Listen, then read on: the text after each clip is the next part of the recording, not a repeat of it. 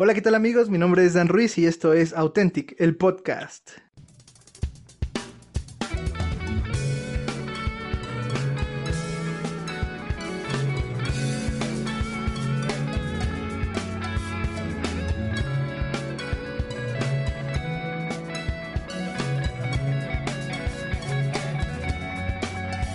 ¿Qué onda Authentics? ¿Cómo están? El día de hoy estamos en un podcast más Estamos eh, felices, contentos porque podemos iniciar una serie nueva en la cual vamos a estar hablando acerca del liderazgo.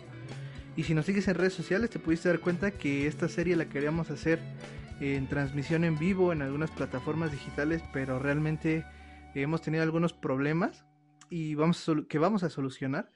Pero por lo pronto pues esta serie vamos a estarla manejando otra vez así en video y en audio, ¿vale? Este, digamos pregrabado. Entonces, eh, pues habiendo aclarado esto, bueno, les ofrecemos una disculpa a los que estuvieron esperando el, en vivo. Em, pero bueno, pues por circunstancias mayores no se pudo, pero se va a solucionar. ¿Vale? Y el día de hoy, como ya les platicaba, vamos a estar hablando acerca del liderazgo, vamos a estar tocando puntos importantes que debe tener un líder y maneras en las que él se tiene que eh, manejar para poder ser un buen líder. ¿Ok? Entonces, el día de hoy está con nosotros eh, nuestro amigo Josué. Hola Josu, ¿cómo estás? Hola amigos, amigos. Hello, Dan. Chicos que nos siguen, que nos ven. Es un gusto estar aquí nuevamente y es un tema muy interesante del que vamos a estar hablando aquí. Uf, tengo ganitas. así es, así es, es muy interesante este tema. Y el día de hoy eh, está con nosotros otra vez, ¿no? Porque ya estuvo en un podcast anterior pero le damos la bienvenida a Shalom. Hola Shalom, ¿cómo estás?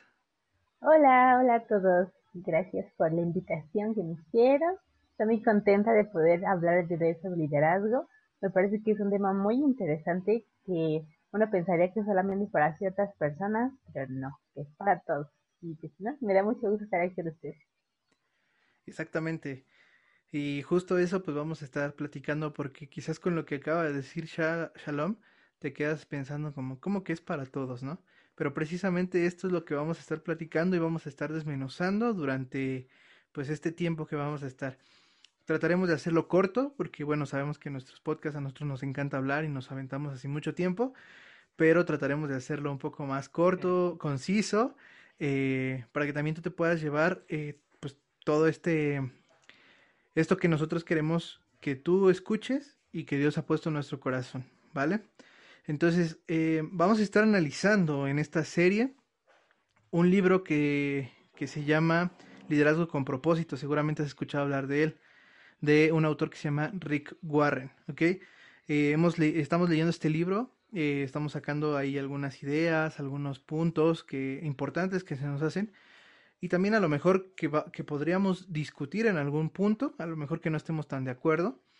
Eh, pero pues bueno, vamos a empezar, ¿no?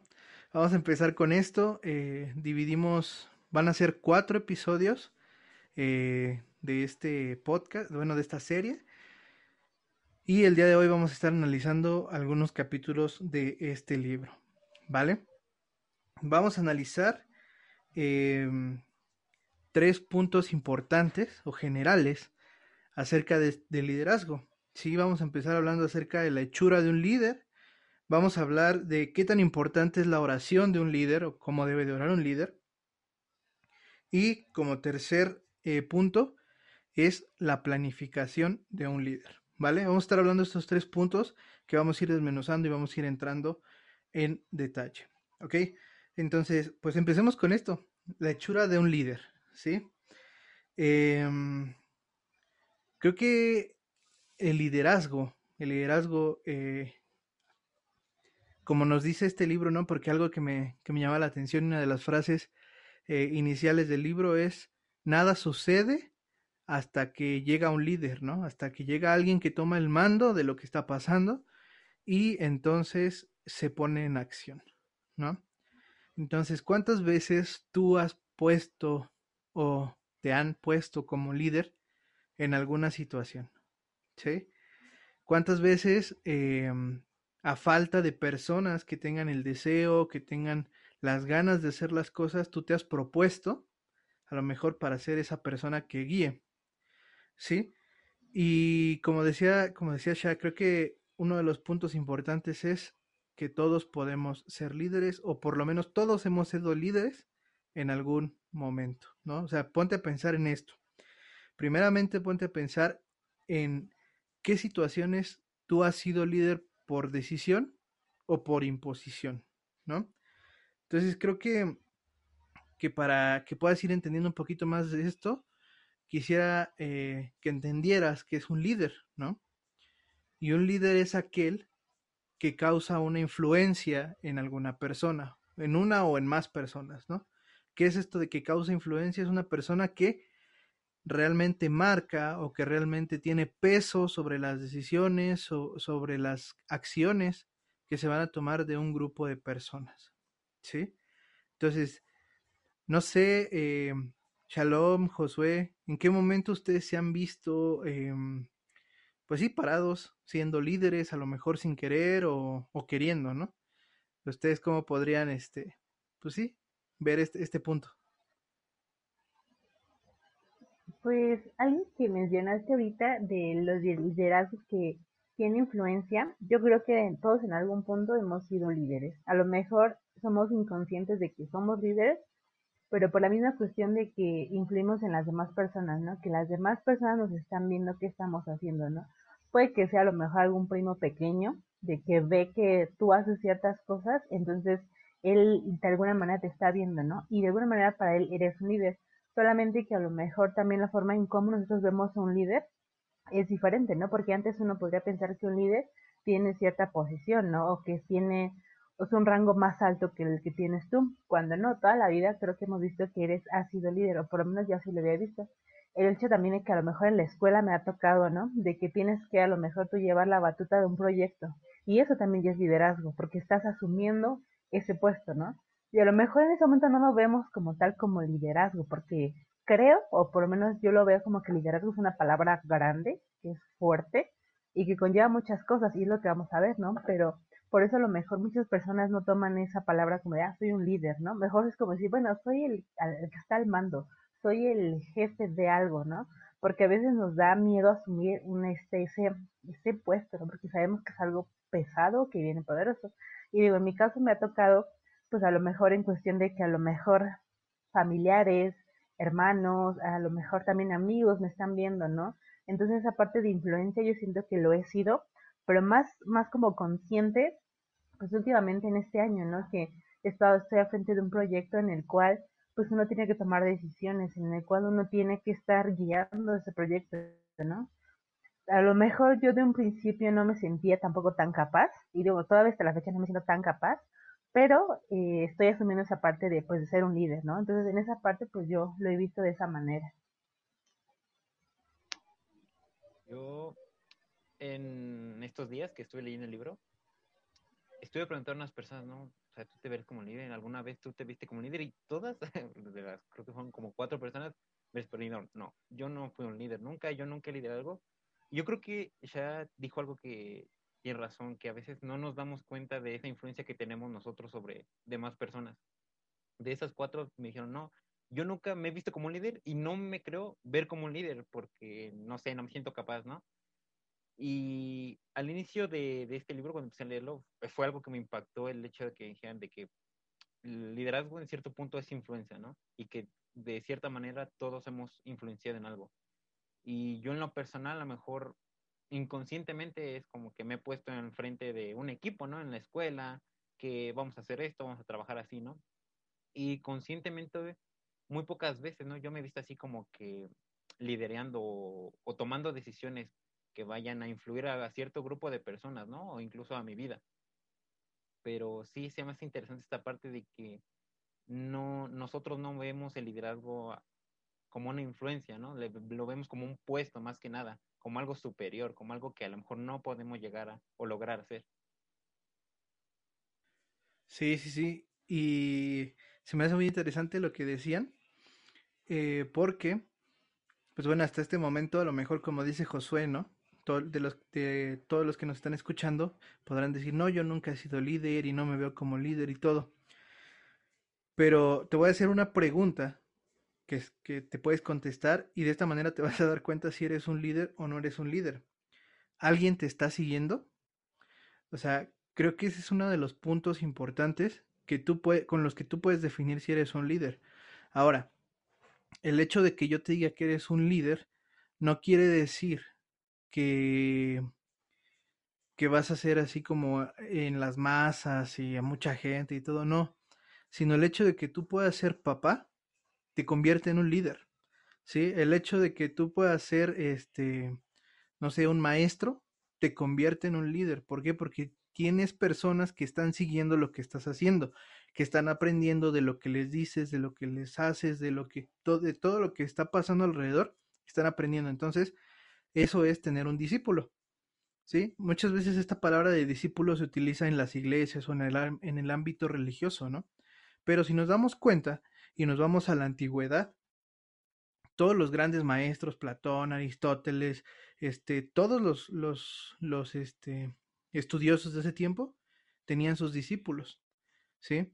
Y no tiene nada que ver con religión, sino simplemente son todos aquellos a los que se les invertía un tiempo eh, específico para prepararlos, ¿no? Jesús tuvo sus apóstoles, ¿no? fueron doce personas que estuvieron con él caminando de cerca, a las cuales Jesús precisamente les, les otorgó la mayor parte de su tiempo y de su sabiduría, ¿no? Porque discípulos tuvo muchísimos, la Biblia nos dice que tuvo muchísimos, pero eh, solamente fueron doce los que estuvieron cerca.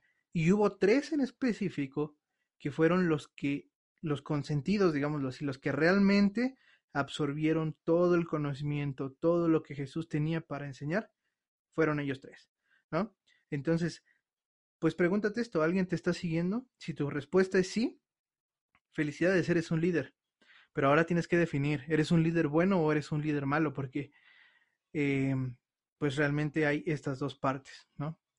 Ahora, obviamente podrán pensar, no, es que es cuestión de perspectiva, shalala. No, la cuestión es, tenemos que verlo a los ojos de la Biblia para saber si, si somos líderes buenos o líderes malos. Y precisamente para eso es esta charla, para que podamos ir definiendo eso y si vemos que tenemos algunas tendencias de ser líderes malos, poder corregir y pasar a ser líderes que puedan bendecir y que puedan fortalecer la vida de muchas personas.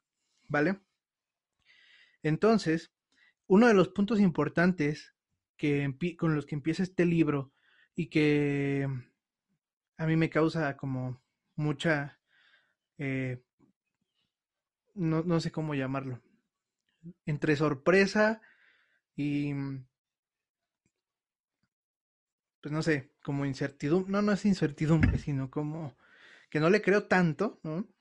porque nos han enseñado toda la vida lo contrario, ¿no? Que el líder fundamenta el liderazgo en el carácter y no en el carisma, ¿no? Muchas veces vemos a los líderes como los más carismáticos, como el más guapo, como el que mejor habla, como el que este, mejor se desenvuelve. Y eso es el carisma de la gente, ¿no? El más chistoso, el buena onda, o sea, todos podemos ver al líder como esa persona. Pero realmente este libro nos dice que em, el fundamento de, este, de, de un buen liderazgo es el carácter. ¿sí? Entonces, yo les digo, hasta al principio como que decía, no, no creo, no creo, pero en cuanto me puse a pensar y analizar un poquito acerca de Jesús, dije, sí es cierto. Porque Jesús sí era carismático, o sea, vamos a ser honestos, sí, sí era carismático y todo, lo vimos en la serie anterior, pero eh, su carácter era lo que lo hacía ser un líder, ¿no? ¿Ustedes qué piensan acerca de este punto? Pues es algo que también a mí me causó un poco de como de sorpresa porque tenía precisamente esa misma como idea, ¿no? De que un líder es alguien que tiene mucha carisma, que de esa manera puede jalar a la gente, que puede... Y yo que yo digo, que sí puede ser parte de, pero algo que es más importante que el carisma creo que es el carácter, porque creo que como líderes tienes que tomar decisiones, decisiones para bien o para mal, ¿no? Entonces, si nada más seguías como, como pues, pues tu carisma y pues, como quiera, pues cualquier cosa, ¿no? Pero tu carácter te vas a tomar decisiones y pensar correctamente qué es lo que tienes que hacer, ¿no? Y a veces también como que Y algo que decía el libro es que a veces nuestra reputación o lo que la gente dice es lo que dice que somos, ¿no? Pero nuestro carácter es lo que realmente somos nosotros como persona, ¿no? Y a lo mejor nosotros decimos, bueno, pues soy una buena persona porque frente a los demás soy así, pero realmente tú en tu intimidad, tú cómo eres, ¿no? A lo mejor ese carácter que a lo mejor creemos que puede ser negativo, Dios también lo puede usar o te puede cambiar o usarlo también para bien, ¿no? Para un liderazgo eficaz. Entonces en esa parte también como que no lo había entendido hasta que realmente lo, me puse a analizar, ¿no? Y a lo mejor uno puede decir, bueno, es que a mí como líder me hace falta carácter, ¿no? Pero yo creo que Dios puede usar ese carácter que tú tienes, porque no, no todos somos iguales, ¿no? Aquí, por ejemplo, Josu, Dan y yo tenemos un carácter diferente, ¿no? Hay cosas que sí nos parecemos, pero sí somos diferentes. Pero aún así, yo creo que Dios usa en una manera cada uno de esos caracteres para su obra, ¿no? Y es algo que también a mí como que me impacta, ¿no? Que no solamente cierto grupo de personas con ciertas características pueden ser un líder, sino personas que tú dices, ¿cómo esa persona realmente lo puede hacer? Claro, porque Dios lo puede hacer. Entonces aparece como que me quedé como sorprendida, pero también yo digo, wow, o sea, cuánta sabiduría hay, porque, o sea, hablabas el ejemplo ahorita con Jesús, y es cierto, ¿no? Pero también cuántos a lo mejor líderes en la Biblia encontramos, ¿no? No solamente este Jesús, ¿no?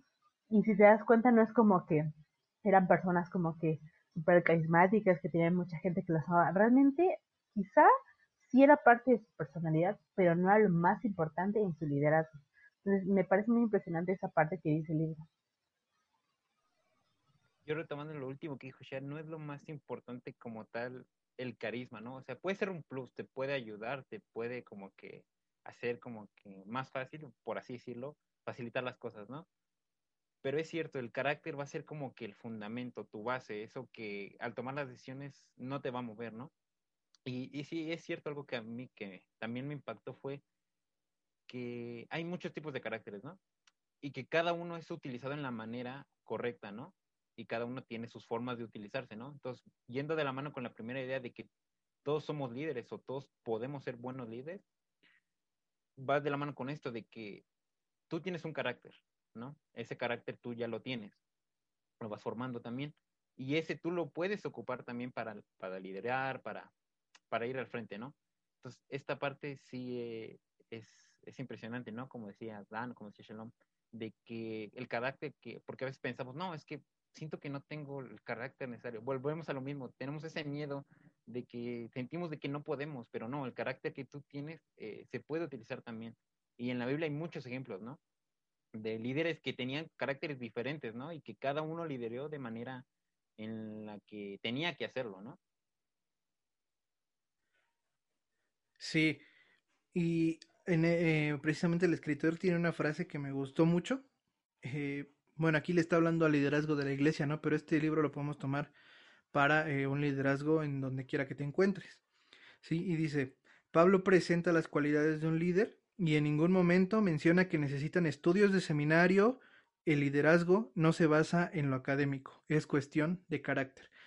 Eh, aquí, pues, por ejemplo, si tú vas, si lo vemos desde un lado en donde no vas a estar como líder en una iglesia, pues igual, o sea, no tienes que tener todos los estudios para poder ser un líder, ¿no? O sea, yo no, con esto no te estoy diciendo que no sean necesarios o que no, sino simplemente eh, no es un requisito para ser un líder, ¿sí? Que los estudios y todo eso te va a ayudar, sí te va a ayudar, porque obviamente vas a comprender más cosas, pero no es lo más importante para ser un líder. ¿Ok? Entonces, creo que lo más importante que, que, me, que me dejan estos son tres puntos. ¿Sí? Eh, un buen líder tiene un mensaje digno de recordar, tiene un estilo de vida digno de considerar y tiene una fe digna de imitar. O sea, son tres puntos los cuales entonces si ya nosotros podemos empezar a, a examinarnos como líderes, ¿no? ¿Tienes un buen mensaje el cual recordar? ¿Tienes un estilo de vida digno de considerar? O sea, digno de que otra persona lo vea y diga, wow. ¿Y tienes una fe digna de imitar? Ahora, con el estilo de vida es nuestro testimonio, obviamente. Y no te estoy diciendo que aparentes un buen estilo de vida. Sí, sino que realmente muestres lo que, lo que eres, ¿no? Y tiene una fe digna de imitar. Creo que esto es lo más complicado de ser líder, ¿sí? Y en cualquier lado, o sea, porque, por ejemplo, si tú tienes en tu trabajo, o, más bien trabajas ¿no? en una empresa y, y las cosas no salen, ¿no? Pero pues tú eres el líder y tienes esa fe, creo que siempre las cosas van a ir saliendo mejor.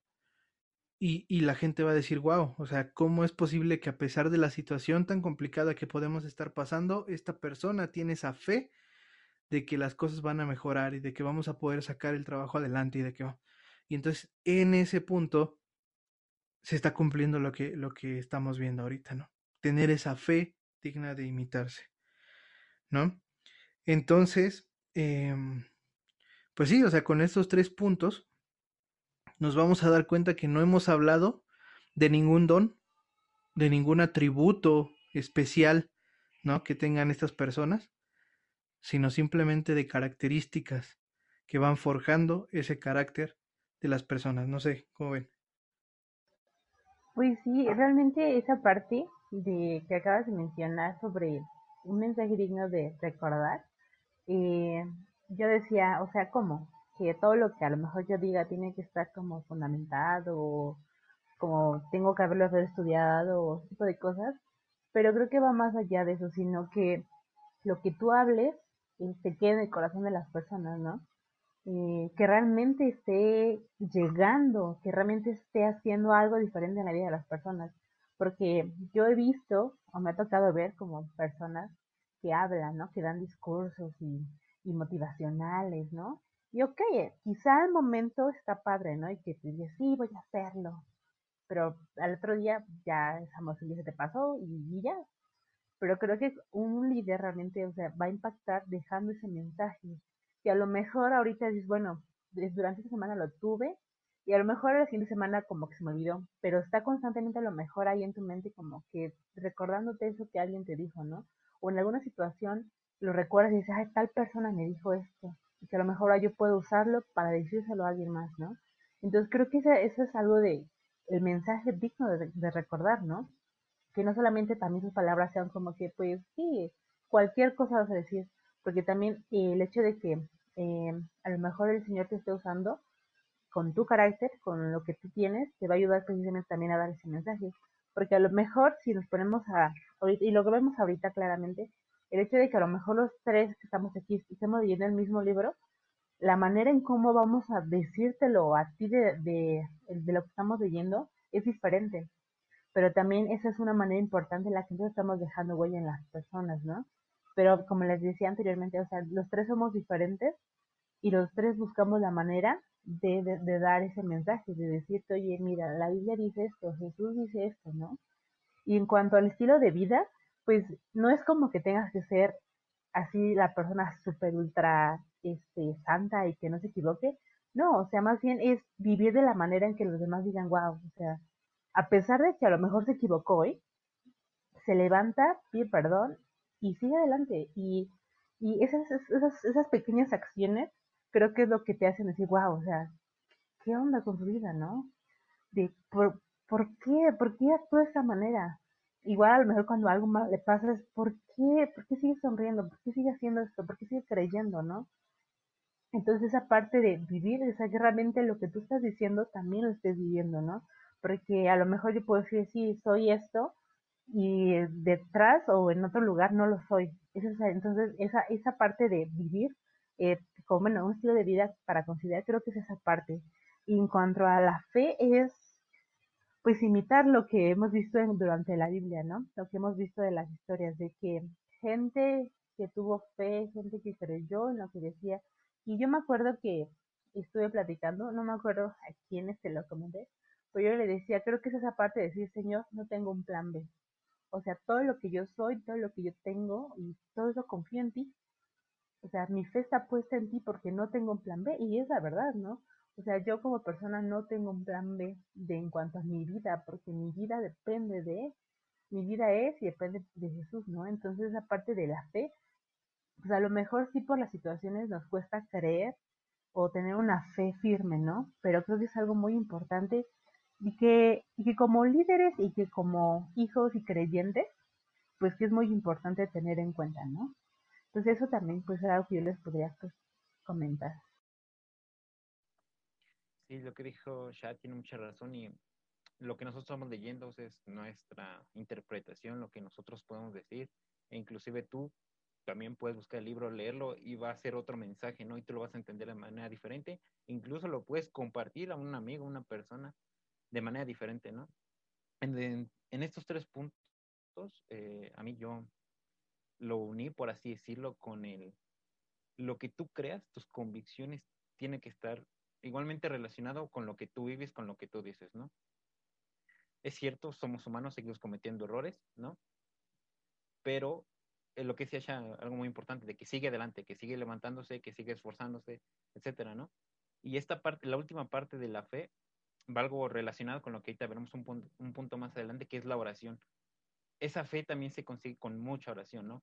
Estar orando, estar hablando con Dios, estar comunicando con Dios, que ahorita vamos a tocar un poco más adelante pero así eh, lo único que yo te dejo es, estos tres puntos los podemos resumir como que lo que estés creyendo es lo que tienes que vivir, ¿no? Y es lo que tienes que dar a conocer, lo que tienes que hablar con, con las personas, con la gente. Así es. Y como te decía, o sea, hasta ahorita no hemos visto así como que dones o cosas así que, que deberías tener para ser un líder, ¿no? Por eso te, te enfatizamos. Se puede aprender a ser un líder. El líder no nace, se hace. ¿Vale? Entonces, em, ahora vamos a tomar un, un, ejemplo de liderazgo, el cual igual está en la Biblia, y es de un jovencito que se llama Nemías, ¿no? Seguramente lo conoces, has escuchado hablar de él. ¿Y por qué? Porque Nemías eh, prácticamente utiliza o desarrolla ese liderazgo y esa fe y esa vida cristiana o bueno, en este, en este caso no era una vida cristiana, ¿no? Su, su vida judía o hebrea, este, pero dentro de su trabajo, dentro de su, de su día a día, dentro de lo que él estaba haciendo, ¿no? Entonces, eh, Dios escoge a Nehemías, ¿no? Para, para reconstruir los muros de, Jerusalén, ¿sí? Para que sea ese líder, ese guía, ese, el que vaya enfrente, por tres razones otros tres puntos, ¿no? Ya llevamos tres que, hemos hablado, pero ahora hay otros tres puntos diferentes. Y uno de ellos es que Nemías era sensible a las necesidades de su alrededor. Sí, o sea, un líder tiene que ser sensible a las necesidades de alrededor. Sí, o sea, un líder tiene que tener la capacidad de saber si su equipo de trabajo, si su equipo en la iglesia, si su equipo de alabanza, si su equipo tiene algún problema, alguno de los de los este, participantes. Debe de saber reconocer, debe de saber empatizar, debe de saber, pues, poder abordar ese problema, ¿no? El segundo punto es que era digno de confianza y el tercer punto era que estaba dispuesto a hacerlo, ¿no? Creo que esos son otros dos puntos importantes eh, acerca de un liderazgo. Entonces, no sé ustedes cómo vean qué, qué tienen que decir de estos dos puntos. Ay, pues algo que cuando yo leí el libro, bueno, eh, todo el libro, eh, me, me, causaba un poco de curiosidad de de Nehemías, ¿no? Porque más adelante, igual ahorita en la oración, lo vamos a ver, pero yo decía, ¿por qué Nehemías, no? O sea, ¿por qué eh, Dios escogió a Nehemías? Y precisamente en esa parte del libro es cuando se explica el por qué, ¿no? si más o menos sabemos la historia, Nehemías quería construir los muros de la ciudad de, su familia, entonces, construir un muro, bueno, todo un muro para empezar yo creo que va difícil. Entonces, en esa parte, eh, creo que el, punto de que eres sensible ante las necesidades es porque Dios quiere gente que también importe lo mismo que le importa a Dios, ¿no? A lo mejor dentro de tu comunidad, dentro de tu iglesia, dentro de tu familia, eh, tú debes estar atento a lo que está pasando y no solamente encerrarte en, yo estoy bien y todo está perfecto, ¿no? Sino también estar al pendiente de lo que pasa alrededor. Y en esta cuestión, pues Nehemías estaba atento a lo que pasaba, porque él no vivía en, esa ciudad, él vivía en otro lado, pero estaba atento a la necesidad del pueblo de Dios. Entonces es algo que le importaba a Dios que también le importaba a Nehemías. Y es algo muy importante, que a veces dejamos de lado, ¿no? Que pensamos que solamente es algo que me importe a mí y nada más a mí. Y no, entonces en esta parte también debemos dejar esa parte egoísta, ¿no? En, en que seamos dignos de confianza, es como de, a veces nos cuesta, ¿no? Que a veces alguien me dice, que sabes qué, te puedo contar esto, y de, bueno, sí, cuéntame, ¿no? Y voy y se lo cuento a la otra persona, ¿no? Y es algo que, ojo, porque como líderes tenemos que ser dignos de esa confianza, tanto nosotros darla como que alguien diga, ok, yo te confío algo a ti, ¿no? Y a lo mejor nos puede llegar a costar, pero creo que todo eso viene porque Dios también así lo dice en su palabra, ¿no? Y algo que es para mí como más, más como importante, es que tienes que estar dispuesto a hacerlo, ¿no? Porque a veces nos gusta decir, ay, ojalá alguien hiciera algo por este proyecto, ¿no? Ojalá alguien hiciera. Pero no, o sea, ¿por qué no decir yo? O sea, yo, yo, yo voy, yo, yo quiero hacerlo, yo puedo hacerlo, ¿no? Es algo que nos cuesta mucho, mucho como personas, ¿no? Y yo les comentaba al principio que me, pues tengo un liderazgo en este momento. Entonces, no era, al principio no era como que ya, yo voy a hacerlo, ¿no? A lo mejor en ese momento me dijeron, tú hazlo, ¿no? Yo dije, ok, va. Pero a lo mejor también un poco diferente hubiera sido que diga, nadie lo está haciendo, pero yo estoy aquí dispuesta a que tú me mandes, ¿no? Y, esa, y es una de las partes de la Biblia en las que dice, eh, aquí estoy, envíame a mí. Pero a veces nos da miedo decir, envíame a mí, porque puede que te envíe al otro lado del mundo, puede que a lo mejor te envíe a otro lado a hacer otra cosa que no estabas acostumbrado a hacer. Y eso es lo que nos da miedo, porque estás tan cómodo en tu zona que dices, pues yo aquí estoy bien, todo lo hago bien, desde aquí, desde mi trinchera, estoy viendo que pues hago las cosas bien. Y moverme como que, híjole, me cuesta, ¿no? Pero yo creo que también es una parte en la que el, Señor va a bendecir tu vida, va a bendecir lo que tú estás haciendo y lo que también el Señor pone en tu corazón que hagas, ¿no? Pero tienes que estar dispuesto a hacerlo, ¿no? Entonces en esa parte, pues yo también es como de, ok, necesitas tomarlo, hazlo, créeme que el Señor te va a capacitar. Si a lo mejor dices, es que a lo mejor no sé hacerlo, te va a capacitar. Como decía Dan, un líder se hace, ¿no? El, el, de verdad que ser un líder es estar constantemente aprendiendo, ¿no? Algo, alguien me preguntaban hace unos días, ¿qué es más importante, aprender o enseñar, no? Y yo me ponía a pensar y yo decía, creo que son ambas cosas, porque cuando tú estás enseñando tienes que también constantemente tú estar aprendiendo algo que le tienes que enseñar a esa persona. Entonces creo que son cosas importantes. Y a lo mejor te da miedo decir, es que no puedo o no sé hacerlo, tómalo y el Señor te va a capacitar. Sí, yo también cuando leí esta parte de Nehemías, eh, para empezar el primer punto que es la sensibilidad, yo también me quedé pensando, y si vemos la historia de Nehemías, pues eh, tenía un puesto que era el copero del rey, ¿no? Y era un buen puesto, ¿no? Entonces, pero aún así él sentía como que cuando él le dijeron la situación que estaba pasando en Israel, él como que se sintió triste, ¿no? Lo que estaba pasando. Entonces, esa parte de empatizar con las personas que a veces sí lo hacemos y a veces nos cuesta, ¿no? Esa parte creo que es muy importante y se va dando, ¿no? Porque a veces también somos un poco egoístas en lo que, ok, está pasando esto, pero hasta ahí, ¿no? Yo no puedo hacer nada. Y puede ser por dos cosas. Una, que tengas miedo de hacer las cosas, o dos, simplemente no quieras, ¿no? Y como yo lo había dicho ya, y tienes miedo, no te preocupes. El Señor va a estar para ti, ¿no? Un punto que a mí también me dejan tanto esta parte y este libro es que esa fe que hace rato vimos en los tres puntos es la misma fe que tienes que estar en el momento en el que Dios te va a llamar para hacer las cosas. Porque Dios te va a llamar en algún momento, te puede llamar en algún momento, te va a tocar la puerta.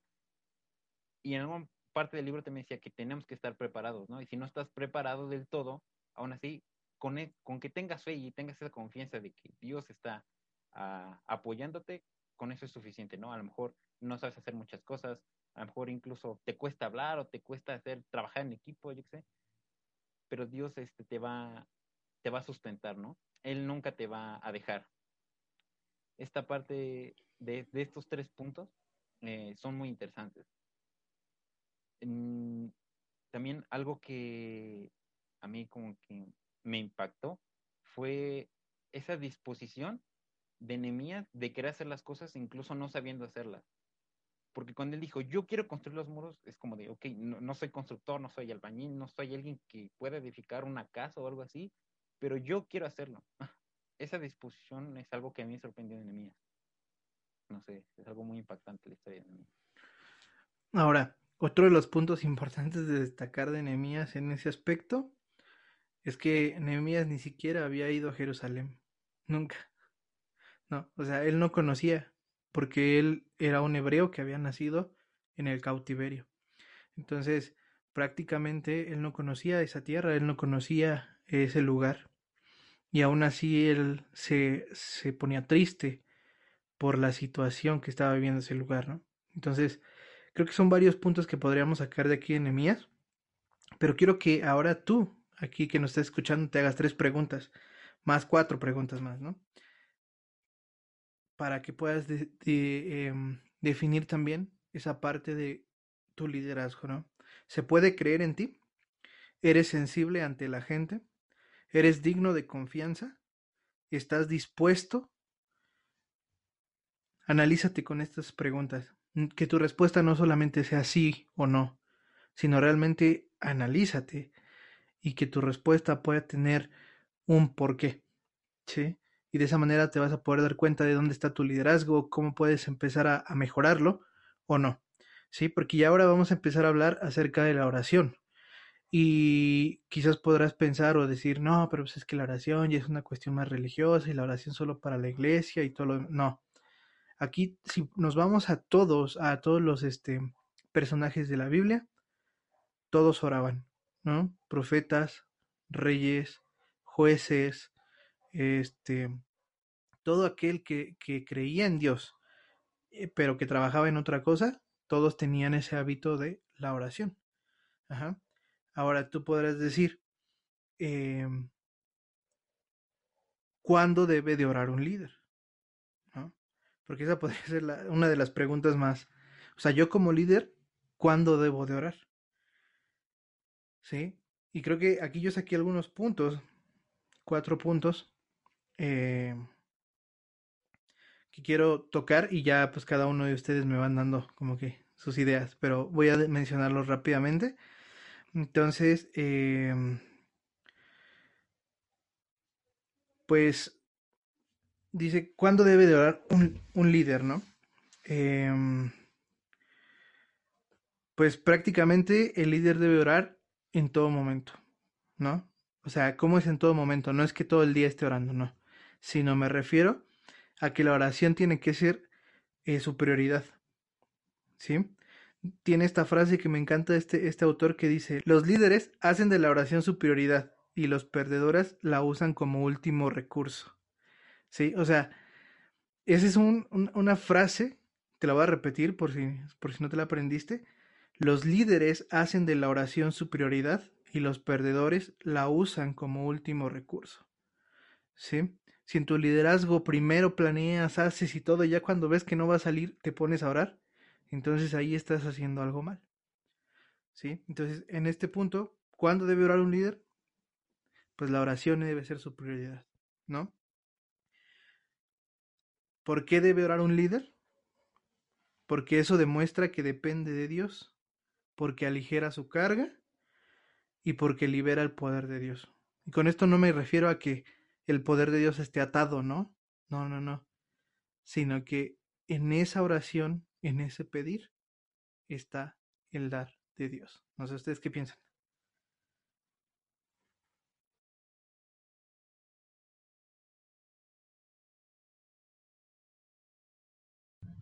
Ay, pues en cuanto a la oración, sí, como que me ayudó mucho a, entender esta parte de por qué es importante la oración. Digo, constantemente nos lo están diciendo de que es importante estar orando y, y ok, lo había entendido, ¿no?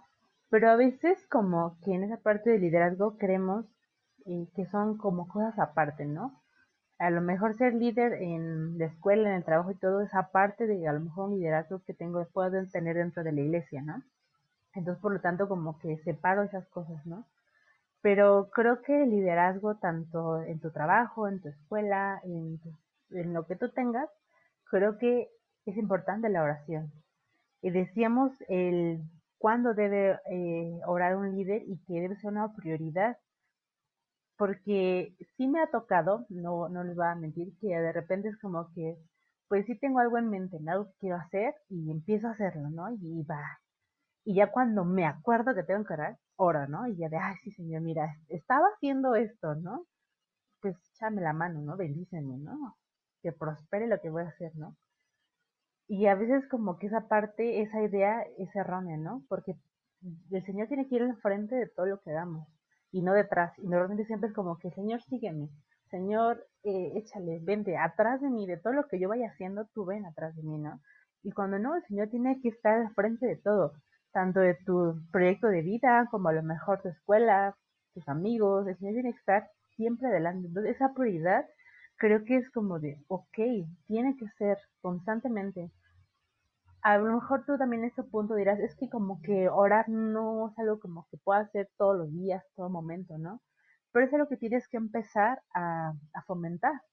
Y más en la parte de liderazgo, porque volvemos a repetir, liderazgo lo vas a encontrar en todas las áreas de tu vida, en todo momento a lo mejor tú lo hemos visto inconscientemente, pero tienes que empezar a ser un poco más consciente de esa parte de tu liderazgo, ¿no?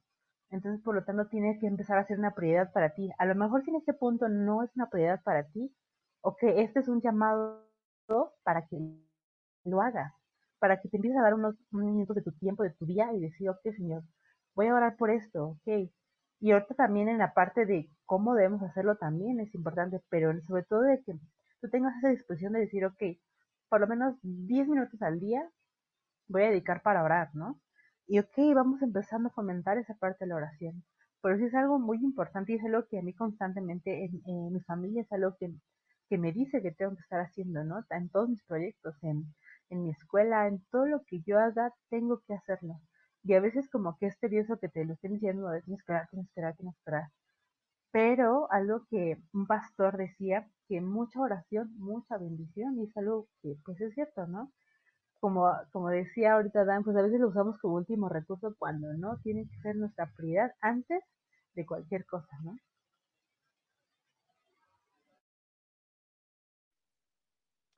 Sí, yo creo que es eh, importante el estar orando y sobre todo verlo como que a veces nosotros podemos tener una idea, podemos tener muchas ideas, podemos tomar decisiones, pero yo creo que mm, en algunos momentos nos podríamos equivocar, ¿no? Si no estamos o si eso no está sustentado en, eh, en lo que dice Dios, ¿no? Porque muchas veces como de, ok, yo tengo una idea, voy a hacerla y ya después le pido a Dios a ver si está bien, ¿no? Yo creo que desde un inicio, antes de que empieces a hacer algo, por eso es primero la oración, ¿no? para saber si eso que tú estás pensando, si eso que tú estás ideando, si eso que estás planteando, va a ser bueno y va a ser mm, agradable a los, a los ojos de Dios, ¿no? Porque yo creo que es algo que dejamos al lado y a veces como que por querer hacerlo, por querer ya implementarlo, lo olvidamos y dejamos a un lado algo importante, ¿no? Ese respaldo que Dios nos va a dar, ¿no? Y en la segunda pregunta que era ¿por qué? El por qué orar. Eh, yo cuando también leí esta parte, en mí, me dejaba el punto que decía para, mm, para como estar más tranquilo. Es algo que a veces sí pasa cuando vas a tomar una decisión que va a depender o que va a ser para muchas personas y te sientes intranquilo y te sientes estresado. Es como de, ¿qué hago? ¿Por qué orar? Para que tú le digas a Dios, Dios, estoy aquí, tengo esto, me siento así, ayúdame, ¿no? Y es algo que te libera, que que te hace sentir mejor, que te reconforta, que te hace sentir más fuerte incluso, ¿no? Él está diciendo a tu padre, tengo este problema, ayúdame, ¿no? Yo creo que esos dos, dos puntos son importantes, el por qué y el cuándo debemos de orar, que la oración debe ser muy importante para el líder. Así es, así es. Y yo creo que, pues ya te dijimos, ¿no? Que tienes que orar y todo, pero si nos damos cuenta, la oración de Nehemías fue una oración efectiva, ¿no? Fue una oración que, digo efectiva, más no instantánea, ¿no? Porque muchos vayan a pensar, no, es que voy a orar ahorita y al rato se me tiene que cumplir. Pues no, pues no es un, nada madrina, ni mucho menos, ¿no? Porque recordemos que Nehemías eh, oró durante cuatro meses aproximadamente antes de que Dios le, le contestara, ¿no? Entonces, ¿cómo debe orar un líder para que esta oración sea eficaz? ¿No? Hay tres puntos que quiero tocar rápidamente que son buscar eh, la petición en el carácter de Dios. ¿Cómo es esto? Sabemos que Dios en la Biblia tiene muchos nombres, ¿no? Y cada uno de esos nombres hace referencia a una parte de su carácter. ¿no? El Dios de amor, el Dios de la guerra, el Dios de esto, el Dios... Bueno, tienes que conocer a Dios y tienes que, de donde esté tu petición, donde esté tu necesidad, busca ese carácter de Dios e inicia eh, alabando esa parte de Dios, ¿no? Después, confiesa el pecado, ¿no? Si es un proyecto personal, no de una sola persona solamente, ve y confiesa tu pecado. Pero si es un proyecto que involucra a más personas o que involucra tu liderazgo, tienes que poner a cuenta tus pecados, tus ofensas y también las de la gente que está contigo. ¿Sí?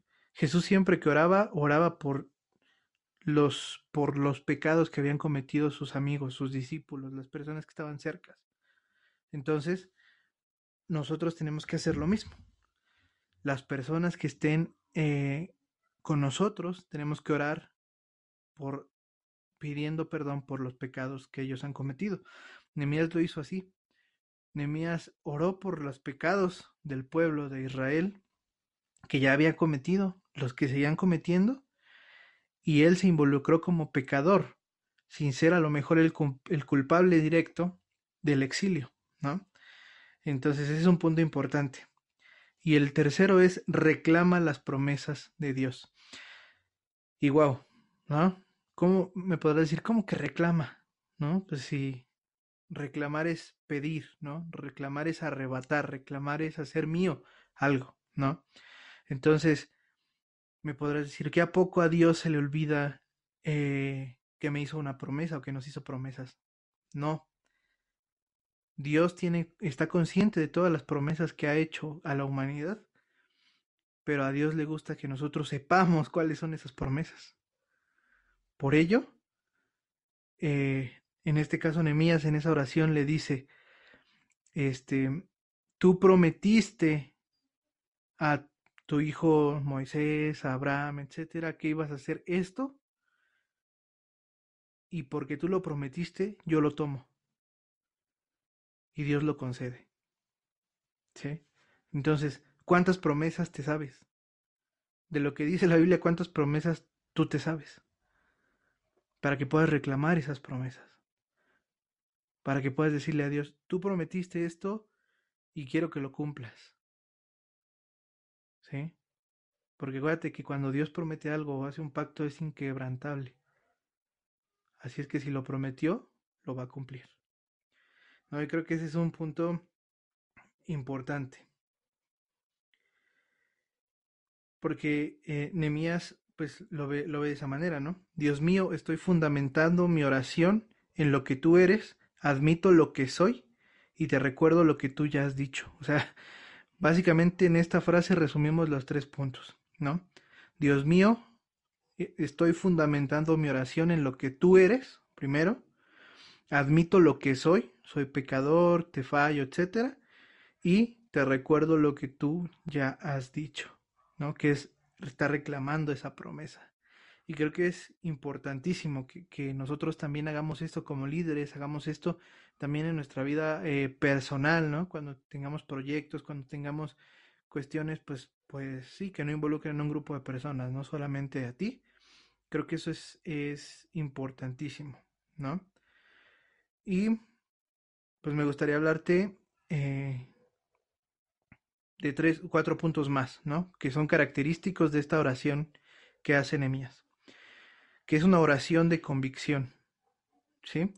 que reconoce que Dios va a escuchar sus palabras y está convencido de que las va a cumplir también. Tiene una oración de confesión en la cual reconoce sus pecados, y esto ya lo vimos en el punto anterior. Tiene una, una oración de seguridad, porque él está seguro de que Dios lo va a hacer, ¿sí? la parte de reclamar las promesas. Y tiene una oración de compromiso porque está dispuesto Nehemías a hacer la solución, ¿no? O sea, ya hablamos bien padre de, de pedir, ¿no? De reconocer quién soy, de reconocer quién es Dios, pero muchas veces pedimos, ¿no? Y decimos, ay Señor, mi iglesia está re mal, por favor que se, se pueda componer y que los pastores se den cuenta y que los líderes y, y muchas veces pedimos que sean ellos los que resuelvan el problema, ¿no? Que sean los que ya están ahí dentro los que resuelvan el problema. Cuando aquí lo que nos está diciendo es, tú tienes que estar dispuesto a hacer esa solución. Si estás también en tu trabajo y ves y no, que los directivos, que no sé qué, tú tienes que ser, estar dispuesto a tomar ese papel, a dar ese paso. Sí, porque eso es lo que hace un líder también. No sé qué piensan hasta aquí.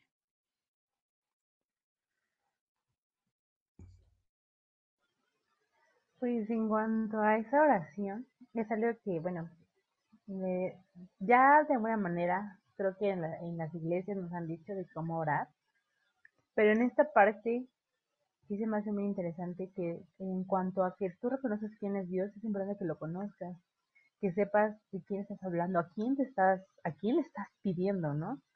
Porque a lo mejor como que nos limitamos a solamente que es un Dios de amor y, es poderoso, ¿no? Pero hay mucho más de lo que es Dios, ¿no? ¿Y cómo lo puedes conocer? Leyendo la Biblia, constantemente, leyendo la Biblia. Porque uh, creo que, ah, como lo decíamos hace rato, a cada persona le va a hablar diferente. Entonces el Señor también, en, en lo que tú has vivido, el Señor también se ha manifestado, ¿no? Que es un Dios misericordioso, que es un Dios que sana, ¿no? Entonces esa parte también es, pues, conocerlos a través de la palabra, ¿no? En cuanto a la confesión de pecados, algo que también decía el libro que me da mucho la atención, es que los líderes aceptan esa culpa, ¿no? Y los pecadores se la pasan a los demás, ¿no? Y es algo súper cierto. Cuando tú estás al frente de algo, normalmente tú eres el que acepta todo lo que está pasando. Y es algo que tienes que hacer porque eres el líder, ¿no? Y cuando empiezas a, pasar la culpa de que no fue tal o fue aquel, en ese momento como que tampoco estás asumiendo esa parte de ser un líder, ¿no? Entonces por eso es importante la confesión de pecados, no solamente tus pecados, sino a lo mejor del de, tipo de trabajo. Y eso es lo que, que Nemías hacía, ¿no? Que era a pesar de que de que no había estado nunca en, ese, en esa ciudad, él oraba por las personas y por el pecado que habían cometido, ¿no? Entonces eso también es importante. Y en cuanto a las promesas, es algo que también yo digo, el Señor ha hecho muchas promesas y el, libro lo menciona que hay más de siete mil promesas en la Biblia, ¿no? Y decía, wow, ¿cuántas promesas? Y de a lo mejor cuántas, cuántas no sabemos, ¿no? ¿Cuántas conocemos? Y algo que a mí me parece muy padre que a lo mejor tenemos que hacer es que es abrazar una promesa, ¿no? A lo mejor no te vas a ver las 7000, pero a lo mejor con que te sepas una y que la abraces en este momento, que digas, en este momento esta promesa yo la abrazo y la hago mía también, pues también esa parte el Señor dice, ok, empiezas, el Señor dice, ok, empiezas a conocer, empiezas a ver esa parte, y no solamente lo sabes, sino que lo estás abrazando, lo estás haciendo tuyo. Entonces, en esa parte también es importante que tú a lo mejor en este momento lo hagas. Busca una promesa en la Biblia, eh, y a lo mejor vuelvo a repetir en esa parte, es que no las conozco, pero la única manera de conocerlas es leyendo la palabra, ¿no? Y también en la, en la parte de que, eh, que tenemos que estar orando constantemente ayuda a que también tu oración sea un poco más clara, ¿no? Porque a lo mejor al principio estamos orando como que muy general, ¿no? Como de decir, este, pues bendice el proyecto, ¿no? Y ya.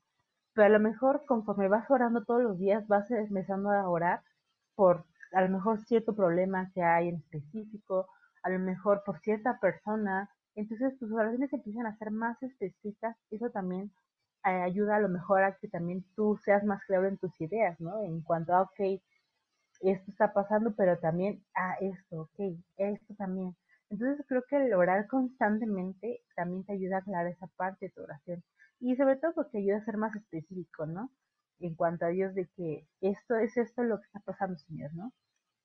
Y entonces yo por eso en esa parte de la oración, a lo mejor no lo, no lo había como que entendido qué tan importante era hasta tomar este punto, ¿no? De que es importante en todo tiempo. Y algo que también viene en el libro, que es una frase que dice, espera de Dios grandes cosas, haz para Dios grandes cosas, ¿no? De William Carey. Entonces en esa parte también es importante, ¿no? El Señor va a hacer grandes cosas eh, que tú le pidas, ¿no? Pero tienes que pedírselas, tienes que orar constantemente, ¿no? A mí esa parte que dijo Shah de el estar orando, como que va cambiando tu oración conforme vas alimentando la palabra, me recordó una parte del libro que decía que la, la oración de Nehemías iba evolucionando, porque, como sabemos, en el libro decía que Nehemías estuvo orando cuatro meses, ¿no? Y lo estoy diciendo, no creo que Nehemías estuvo diciendo las mismas palabras durante cuatro meses, ¿no? Pidiendo, Señor, permíteme construir el mundo, nada más, ¿no? O sea, yo creo que esa parte de que Shalom es importante de ir conociendo tanto a Dios como la palabra y lo que Él nos dice, ¿no?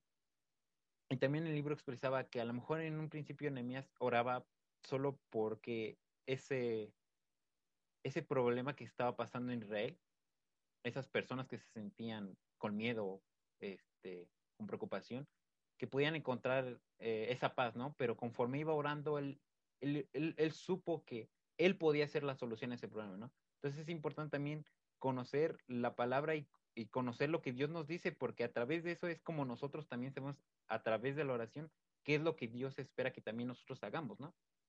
Porque una cosa es, sí, ah, vamos a orar bien chido, ¿no? Pero también no, no podemos quedarnos solo con el hecho de solo decir las mismas palabras, ¿no? Solo estar orando de la misma manera, ¿no? Yo creo que esa parte que de la estructura que nos comentaba Dan es, es un poco para ir evolucionando esa oración, ¿no? Ir conociendo las promesas, lo que Dios nos promete, ¿no? Lo que Dios hace, Lo que Dios hizo y lo que puede hacer con nosotros, ¿no? Yo creo que esa es, una parte muy importante y creo que es lo que yo me quedo de esta parte de, de la oración que se comentaba en el libro. Claro. Y ahora que hablaban de la evolución de la oración de Nehemías, precisamente, viene la otra parte. Sí, porque él no solamente oró durante los cuatro meses, ¿no? Porque muchas veces tenemos el pensamiento de que, ay, voy a poner en las manos de Dios un proyecto, ¿no? Y si se va a hacer, pues ya Dios va a poner todo así, ¿no? Y te pones a orar, pero no haces nada, ¿no? Para que se cumpla ese proyecto, esas cosas. Entonces así no funciona. ¿ok? Y por eso viene esta, esta parte también importante del libro, que son los planes de un líder, ¿ok? Y precisamente, ¿por qué viene esta parte? ¿Por qué viene acomodado de esta manera a lo mejor este libro, no? Primero nos habló de los eh, puntos que debe tener un líder, ¿no? De las acciones, de, ok. Después nos habla de la oración porque es luego, luego lo más importante después de saber qué virtudes debe tener un líder, ¿no? O sea, qué, qué, qué acciones debe tener un líder. Es lo, lo, lo inmediatamente importante. Y después de esto nos habla de los planes. ¿Por qué viene de esta manera? Porque precisamente mientras estás orando, estás planeando. ¿Sí? ¿Para qué? Para que en cuanto se te presente la oportunidad, tú ya tengas una forma de actuar, ¿no? Entonces, vamos a mencionar tres puntos del por qué, del por qué o del para qué hacer planes, ¿no? Número uno, porque Dios los hace, ¿no? Lo vemos desde la creación. Día uno hizo tal cosa, día dos hizo tal cosa, día tres. Él pudo haber hecho en un día todo, ¿no? Pero ¿qué dijo? Voy a planear y voy a hacer esto tal día y tal día, tal, ok, ¿no? Ahora, Dios ordena que planeemos porque a Él le gusta el orden, ¿no? O sea, Él le gusta que las cosas se hagan de una manera eh, muy correcta. Entonces, por eso nos ordena planear. Y aparte nos ayuda a administrar planear, ¿no? Administrar, a poder ver problemas que se pueden suscitar, a poder resolver problemas antes de que haya problemas. Entonces, creo que el planear nos va a evitar muchas situaciones de disgusto que podamos pasar en ese proceso. ¿Y por qué te lo digo? Yo te voy a contar una historia, ¿no? De algo que me pasó.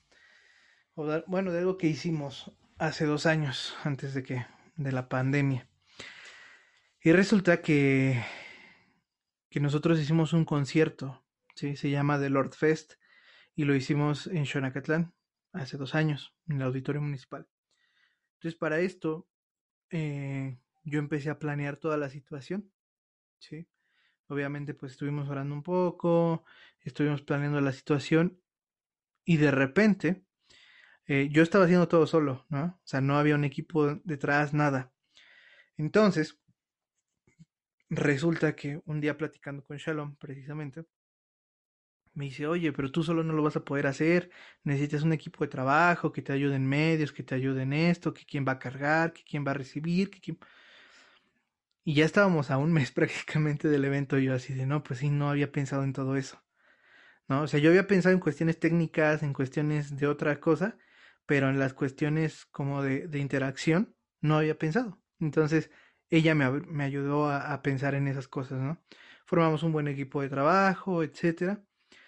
Pero el hecho de no planear a tiempo nos hizo que, pues, presiones, estrés, ¿no? Porque pues, podía no pasar lo que estábamos haciendo, lo que queríamos hacer. Entonces, pues realmente fue eh, un tiempo de, de mucho aprendizaje, sí, pero también un tiempo de mucho estrés, ¿no? Que pudimos haber evitado si hubiésemos planeado bien ese evento, ¿sí? Entonces, nosotros como mexicanos somos muy dados a hacer las cosas así. Nada más pensar así como que muy por encimita, ¿no? Lo, lo, lo que nosotros creemos más importante tener considerado. Pero todo lo que, lo que conlleva no lo tenemos considerado. Entonces, eh, creo que a nosotros nos, nos funcionaría mucho hacer esta parte, ¿no? Mientras oramos, mientras estamos esperando a que Dios nos dé esa respuesta, ya estar trabajando ya ponernos en marcha. Sobre todo ahorita vamos a ver eh, las pautas que tenemos que tener para que nuestra planeación sea efectiva, pero creo que, que este, este, este punto sí es, sí es esencial para un buen liderazgo, ¿sí? Porque te va a evitar problemas a ti como líder y problemas entre tu equipo, ¿sí? porque te va a dar tiempo de reaccionar si hay alguna situación. Entonces, según lo que ustedes leyeron, Shah y Josué, ¿cómo planifica un líder? A ver, cuéntenos. Bueno, en cuanto a la planeación, yo les voy a contar algo que pasa mucho aquí en mi casa, uh, que tiene que ver con esto cuando a lo mejor yo quiero hacer algo, que quiera, que a lo mejor ya sea pedir permiso o crear un proyecto o algo, eh, normalmente me dirijo a mi papá, ¿no? O a mi mamá. Por algo que hace mi papá y que agradezco que haga, es que se me pregunta, ¿y ya tienes todo? ¿No? O sea, yo sé que cuando, tengo, cuando voy a mi papá para algo, tengo que llevar ya todo, ¿no? Porque sé que me va a preguntar a lo mejor costos, día, hora, todo, todo muy específicamente, pero mi papá es así, porque precisamente aparte de del orden es, muy importante para él, ¿no? Entonces cuando yo hago algo también quiere que yo tenga esa parte de orden, ¿no? Que ya tenga todo establecido. Entonces cuando yo a lo mejor voy a pedirle algo, sé que tengo que llevar ya todo, ¿no? Ya todo este, fríamente calculado, ¿no? De si tengo que ir a algún lado, ya sé el lugar donde voy a quedarme, a lo mejor la hora que tengo que estar, o sea, todo, todo, todo, ¿no? Y es algo que yo me he acostumbrado en el caso de mi familia, ¿no? Y es algo que pasa también aquí, ¿no?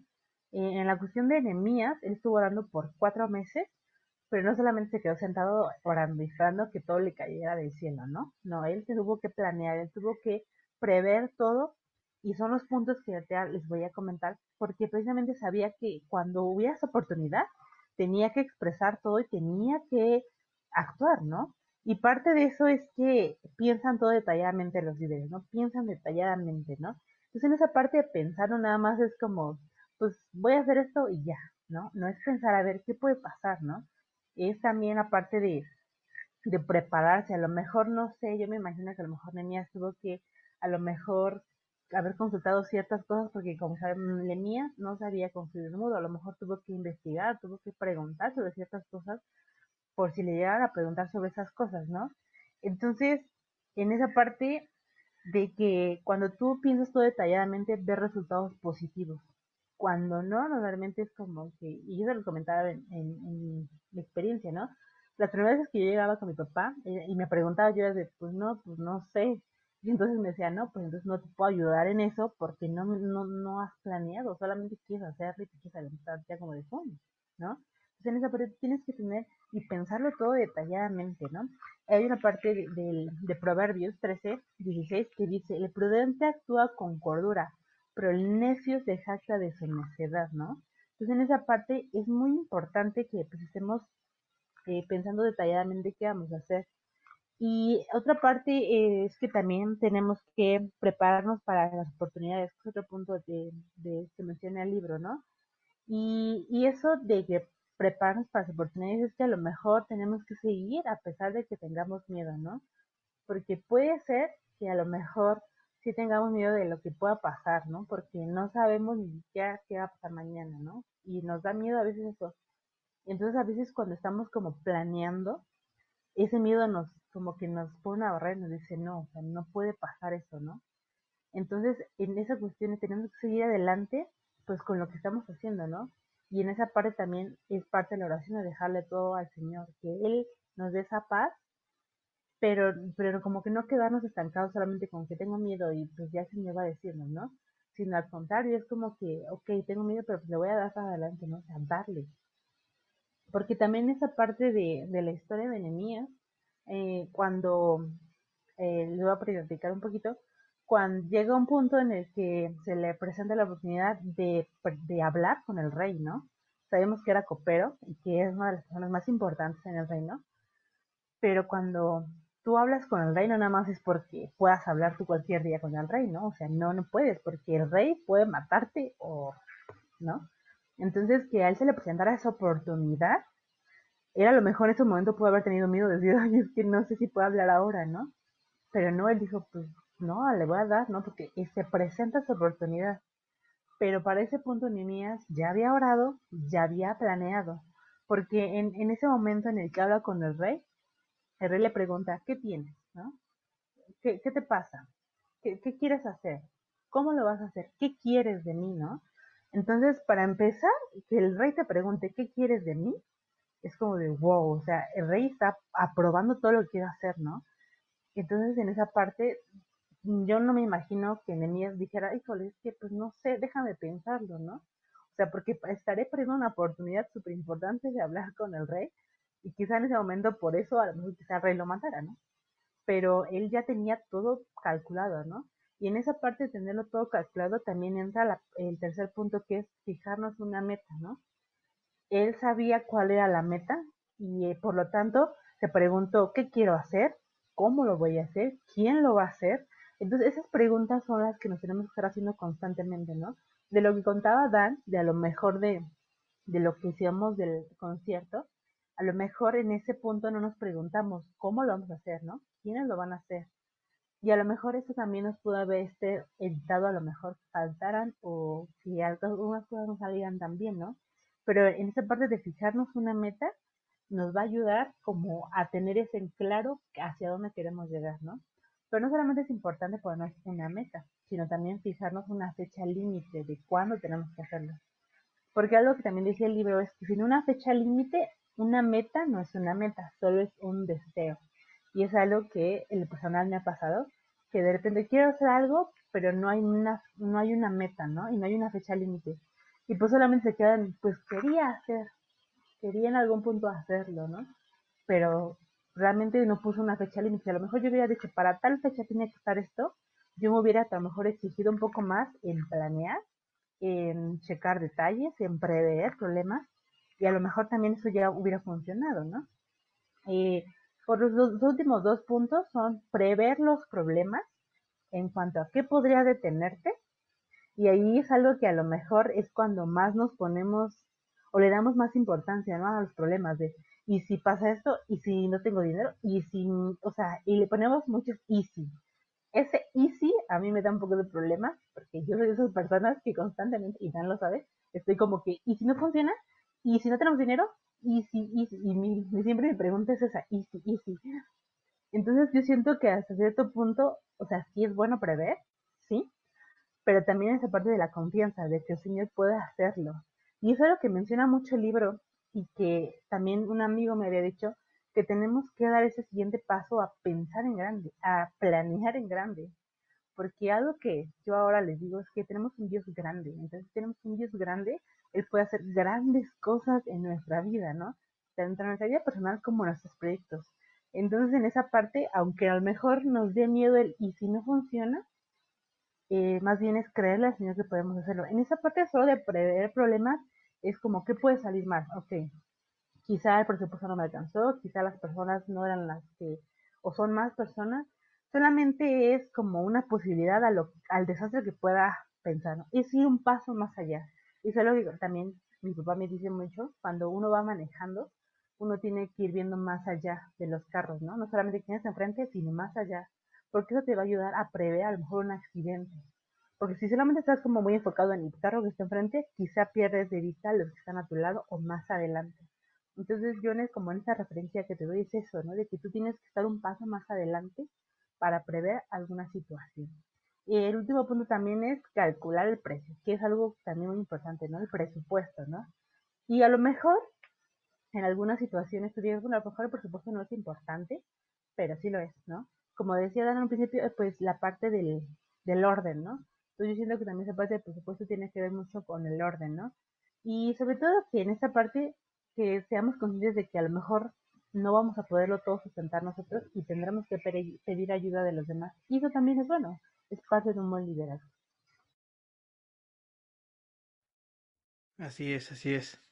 Y pues bueno, te voy a repetir los puntos por si te perdiste, ¿no?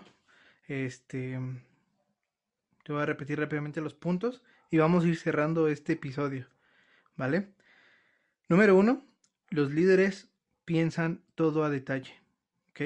Recuerda, pensar todo a detalle. Punto número dos, los líderes se preparan para las oportunidades, ¿no? Como ya decía ya, Nehemías se le presentó la oportunidad de hablar con el rey y ahí fue donde él tuvo que desembuchar todo lo que ya había preparado, ¿no? Número tres, los líderes se fijan una meta. Para Nehemías la meta era reconstruir los muros, ¿sí? ¿Cuál es la meta que tú tienes con eso que estás pensando? Número cuatro, los líderes se fijan una fecha límite. Sí, esto es importantísimo. Si tú quieres realizar algo, ponle fecha, ¿vale? Esto te va a hacer también que tú te esfuerces por seguir en oración y por seguir preparando lo que vas a, hacer, ¿vale? Punto número 5, hay que prever problemas, ¿sí? Lo que se te pueda presentar, que si llueve, que si no llueve, que si hace sol, que si se mete el sol, que si todo tienes que tenerlo ya eh, previsto, ¿vale? Y los líderes calculan el costo, ¿sí? Es lo que me parece muy chistoso de la, de la historia de Nehemías, es que, o sea, Nehemías le presenta todo al rey y al final le dice, y tú lo vas a pagar, ¿no? Y, o sea, imagínate en ese punto como siendo eh, en, ese caso este Artajerjes, ¿no? El rey, el, el supremo en ese momento, que llegue uno de sus sirvientes y le diga, y tú vas a pagar por lo que quiero hacer, ¿no? O sea, qué valentía, ¿no? de, de Nemías para poder decir eso. Pero al final, eso es lo que también nosotros podemos hacer, ¿no? Lo que decía Shah, eh, buscar o estar dispuestos a pedir ayuda si es que no lo tienes, si es que algo no puedes hacer, ya sea económicamente, ya sea en especie, ya sea en infraestructura, lo que sea, el líder tiene esa habilidad de poder pedir para que se le pueda ayudar, ¿no? Un líder, un líder no es egocéntrico en ese aspecto. Y pues los líderes, esta frase te dijo con esta frase, los líderes se preparan para el éxito en vez de preocuparse por el fracaso. Es algo bien importante, ¿eh? Si tú eres líder, tienes que prepararte para el éxito. No debes estar pensando en que vas a fracasar, en que te va a salir mal, en que tu negocio va a fracasar, en que em, el proyecto que tienes eh, no se va a lograr. No, prepárate para que se cumpla. ¿Vale? De esta manera también vas a poder reflejar esa confianza que tienes en Dios para que se pueda cumplir. ¿Ok? Entonces, hasta aquí vamos a dejar esto. No vamos a ir concluyendo hasta ahorita. Vamos a concluir en el último episodio. Y realmente, em, pues fue algo padre, fue algo interesante lo que platicamos hoy y realmente a nosotros nos está ayudando bastante, bastante toda esta información. Esperamos que sea de mucha bendición a tu vida. Eh, pues alguna situación de internet se tuvo que ir Josué, pero pues bueno, recuerda que nos vamos a seguir viendo. Nos vemos la siguiente semana para seguir con este, este, pues esta serie, Y esperamos que, que, pues te guste. Sí, al final de cuentas están abiertos los comentarios aquí en YouTube En nuestras redes sociales están abiertos todos los mensajerías para que puedas ir y platicarnos tu experiencia, para que puedas ir y platicarnos pues, em, no sé, las situaciones en las que vayas avanzando, en las que no vayas avanzando. Y recuerda seguirnos en redes sociales, ¿vale? Pues estuvo, muchas gracias Sha por tu tiempo, por estar aquí con nosotros. Esperamos verte más seguido aquí en el podcast. Y pues nada amigos, si tienen internet, ahí nos vemos. Chao, chao.